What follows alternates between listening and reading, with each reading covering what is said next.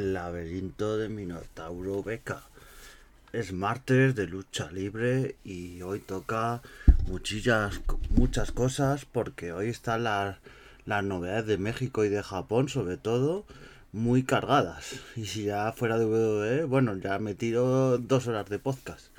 Pues comentarlo primero, vamos a Consejo Mundial de Lucha Libre, donde se ha anunciado el próximo evento grande que va a ser Fantástica Manía. Este evento es un crossover entre New Japan y Consejo Mundial de Lucha Libre que se suele hacer en Japón.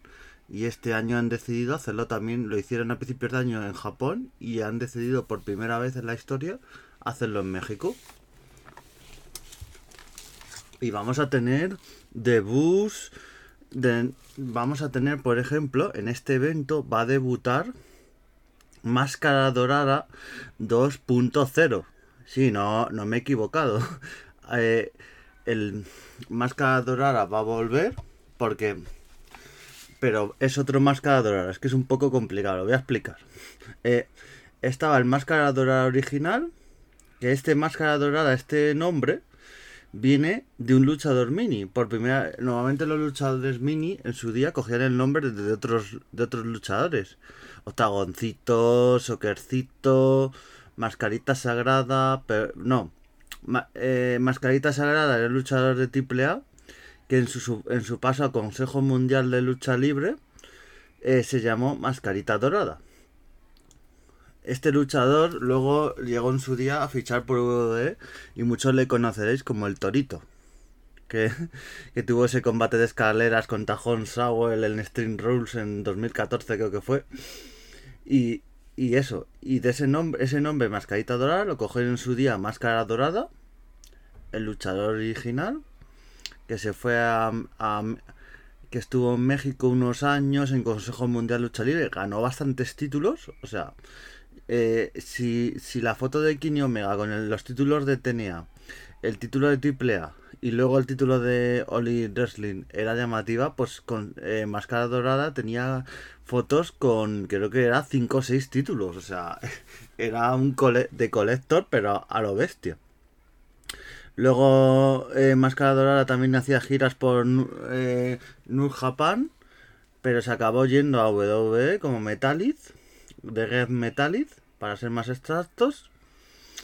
Y bueno, y, ahí se pierde más o menos lo que es el nombre de Máscara Dorada.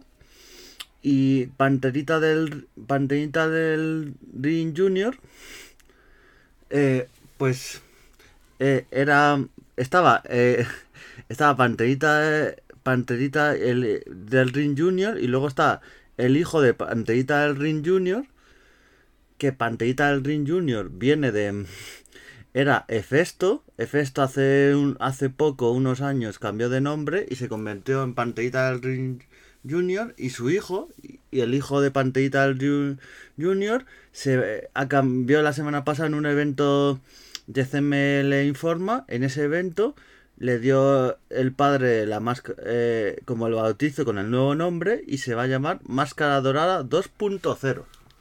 O sea, vamos a tener un nuevo Máscara Dorada por lo menos en esta vez, han puesto varias veces en la rueda de prensa y han remarcado el Máscara 2.0. Porque ha habido nombres, esto en México no solo en Consejo Mundial, sino también en AAA. Ha pasado con Sexy Star, en su día con La Parca, con Abismo Negro, con, con, con Místico cuando, cuando, cuando volvió Místico, pero había ya otro Místico, entonces el Místico que el místico que tenía el nombre era místico, eh, mucha gente lo llamábamos en el mundo de la lucha libre, en medios, místico segundo, porque si no te liabas con el místico anterior.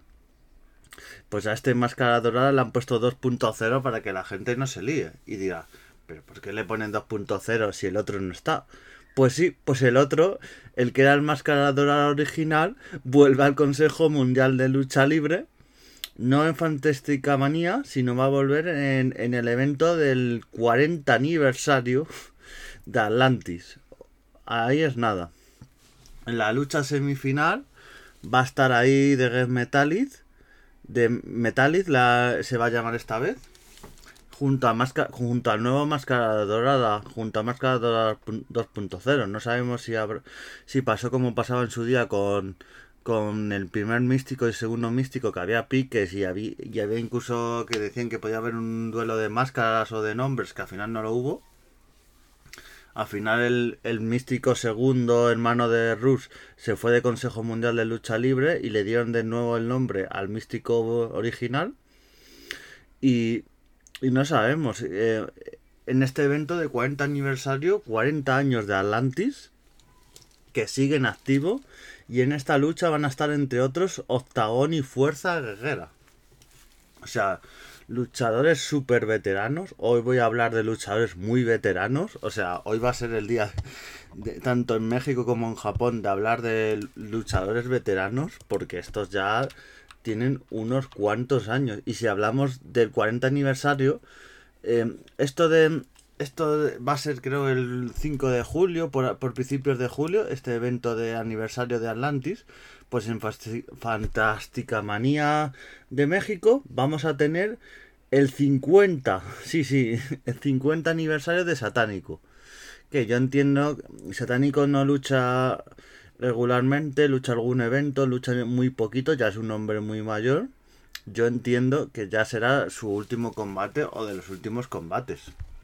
Porque es una barbaridad que luchadores en algunos casos algunos de 50, pero es que hay luchadores de 60 años luchando todavía en un ring. O sea, claro, la gente decía que barbaridad, que lucha Rifler. Pues por Rifler no es ni de los más mayores y, y claro, vamos a tener a Satánico y en el evento de Fantástica Manía, entre otras cosas, vamos a tener a Volador Junior enfrentándose a Rocky Romero en, en combate mano a mano por el campeonato histórico de peso welter y, en, y también vamos a tener al Desperado luchando con, contra, de, contra Máscara Dorada. O sea, contra la Máscara Dorada 2.0, la nueva. O sea, y otros combates que se van a ir anunciando. También una lucha femenina que tiene muy, muy, muy buena pinta. Y es un evento que, que, que la verdad que se espera con bastante diremos los resultados y qué nos, y qué nos parece aquí desde el laberinto de Minotauro VK. Tanto Fantástica Manía como, como también el, otro evento. Vamos a ver qué tal va. Y bueno, pasando un poquito de, de México, esto es lo más importante que hay en México. Y, y nos vamos a, a, a Japón. Cruzamos el otro lado del mundo y ha habido eventos importantes en Japón. Pues por un lado, Noah tuvo, tuvo su evento Green Journey Nagoya y el campeón Jet se, se, enfrentó a Takashi Sugura, el que siga a Noah de hace muchos años.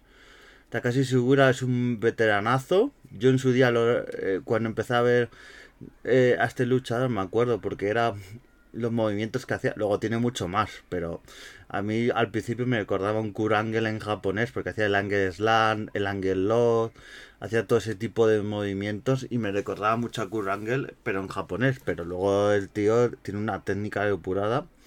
Pues hablamos de Satánico que va a hacer 50 años como luchador. hablamos de Atlantis que va a hacer 40. Pues este hombre eh, luchó por el título de Noah, no lo ganó, ganó Jay Lead, que ya es su tercera defensa en un combate de media hora que me gustó bastante. Eh, Jet no es un luchadorazo eh, como el anterior, pero me gustó bastante este combate. Es un combate donde pudimos ver eh, bastante la técnica y me gustó bastante. Mucho a destacar este combate. Y eso, Jet sigue siendo el campeón de Noah. Y eso que está casi segura a los sus 51 años, pues nada, sigue luchando por campeonatos, sigue estando en eventos importantes y cosas de... En Japón hay luchadores bastante mayores que, son campeones y que luchan por campeonatos. Que parece raro en, en, Estados Unidos. En, Japón, en México no tanto, pero en México, por ejemplo, Atlantis últimamente, o Satánico que hablábamos, o Octagón o Fuerza de Guerra, luchan, pero no luchan regularmente. Pero es que este hombre eh, Takashi Shigura, yo le estoy viendo en eventos de Noah, incluso de otras empresas que luchan por ahí, regularmente. Y decimos, bueno, 51 años, eh, qué mayor, ¿no? Pues ahora, pues eh, antes de, comentar otro luchador veterano, decir también que Sasson Harsley y Tomete Thatcher, dos luchadorazos, eh, retuvieron los títulos de pareja de, de Noah. Ayata, eh, defendió el título eh, junior de Noah también ante Dante León. Los de parejas no pudieron ganarlo Kitamiya y Yoshi Inamura, pero dieron muy buen espectáculo. ¿Y qué tuvimos también por el evento de Noah? Tuvimos a Goisaki y Nakajima, esta nueva pareja que han, han, después en su día tener su rivalidad y demás, han vuelto a ser pareja. Están dando muy buenos combates. Yo creo que van a acabar luchando por los campeonatos de parejas. No van a tardar mucho. O eso, luchan a lo mejor por los campeonatos de pareja, lo ganan y a lo mejor más adelante se separan y tenemos un combate individual entre los dos. Que no lo descarto. Luego, combates en media cartelera entre Marafuji y Eita contra Daiki y Adusu Katogi. Buenos combates. Tuvimos al hijo de Dr. Banner Jr. Ahí también, como luchando. No defendió el campeonato que tiene de Noah de, la Midcard, pero estuvo ahí luchando en un, en un combate de, de relevos astrulenos. Y bueno, un evento que, que estuvo bastante bien. A mí me gustó bastante. Es un evento que merece muchísimo la pena. Yo he sido de Noah de verla de toda la vida. De, desde la época de Misawa, Kenta Kobashi, toda esa época. Y luego ya eh, cuando estuvo Kenta, el mismo Goisaki, Marafuji, o sea, todos, todos los luchadores y la evolución que han tenido. Morishima también. Y es una empresa que está muy bien y para mí ahora mismo digamos que es la segunda en Japón. Está New Japan, que New Japan es muy difícil quitarle el puesto porque es como W en Estados Unidos. Por mucho que la otra empresa haga, es, tiene un nivel y tan alto que y eventos y regularidad que es muy difícil que le quiten el, el lugar que tiene. Es algo que está muy difícil. Y bueno, este fue el evento de Noah y nos vamos el mismo día. Este evento de Noah fue el 17 de junio y nos vamos al de All Japan. All Japan tenía un evento de las Dinamite series que se llamaba New Eight Manias y destacar pues que entre otras cosas eh, Yuji Nagata otro otro chaval eh, hablamos de de de Atlantis, de, de Takashi Segura y, y, de todos estos, pues Yuji Nagata es el campeón actual de la triple corona de, de, All Japan. Y nada, con 55 años está hecho un chaval y ganó a Yuma Anzi en un combate que estuvo muy bien. Con varios fasos finales, muy físico. Yuma Anzi no lo conocía mucho, pero es un luchador que me gusta bastante de un combate muy físico, lo intentó ahí, pero eh, me gustó bastante. Yuji Nagata, yo creo que de Yuji Nagata, recordemos, para el que no lo sepa, que aunque sea campeón de All Japan, él pertenece a New Japan. Porque hay como estas alianzas ahora mismo entre empresas de Japón, que hay luchadores de, de varias empresas luchando en otras. O sea, luchadores de de, de Noah de All Japan luchando en Noah. Luchadores de New Japan luchando en All Japan. Eh, unas mezclas que están bastante bien. Es más, en este evento de Yuji, Nagata retuvo el campeonato, como he dicho, y en este evento hubo luchadores de la de VJW, o sea, la empresa extrema, luchando. O sea, que nos quedamos no eran combates extremos, porque en All Japan, que es una empresa clásica, de las clásicas de Japón, no se van a poner ahí a, a, lucha hardcore ultra violenta, pero hubo combates bastante buenos. Kenta Miyara y Yuma Yugi, de un combate bastante bien, de unos 25 minutos. Y luego Daki Sekimoto, otro clásico, Yuki Okabayashi, dos clásicos de la lucha lenta, también dieron un combate muy bueno contra Suwama y Suji Sakiwawa. O sea, combates muy buenos, me gustó mucho este evento de All Japan. La única pega que, que es, un poco un evento que se solapa con el de Noah, pero bueno, para la gente lo, lo vea en directo se solapan ambos eventos, pero bueno, si te lo quieres ver por per per view o, o, grabado, lo, lo, te ves uno y luego el otro, pero son muchos eventos muy importantes, pero es que como Japón tiene tanto, tantas empresas, All Japan, ¿no? Hay New Japan son las principales, pero luego está Zero One, VJW, DDT, luego están las, las de Yoshi como Stardom, TJW, hay un montón de empresas y este evento de All Japan estuvo muy bien con los luchadores también de VJW que dio muy buen espectáculo. Y bueno dos empresas que esperemos a ver qué tal los próximos eventos aunque de momento a mí las carteleras y los campeones que tienen me gusta bastante creo que Yuji Nagata no le va a quedar mucho de campeón. Eh, cogerán a, un luchador joven o, o alguien más de All Japan y le acabará quitando el título es mi sensación. Pero veremos qué va pasando. Y nos vamos ya para acabar. Eh, ¿Qué va a pasar en New Japan? Pues en New Japan han anunciado. recordad también que tenemos esta semana For, For Inventor 2, el evento de New Japan y de Lolly Wrestling en, en Toronto.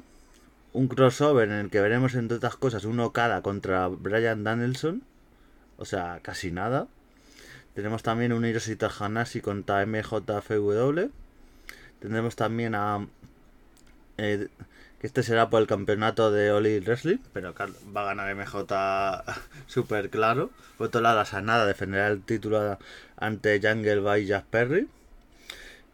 Y como. Y dice, bueno, qué buenos combates y tal. Pues tenemos un tal Kenny Omega, Will Ospreay, que fue para muchos el combate, el mejor combate de este año.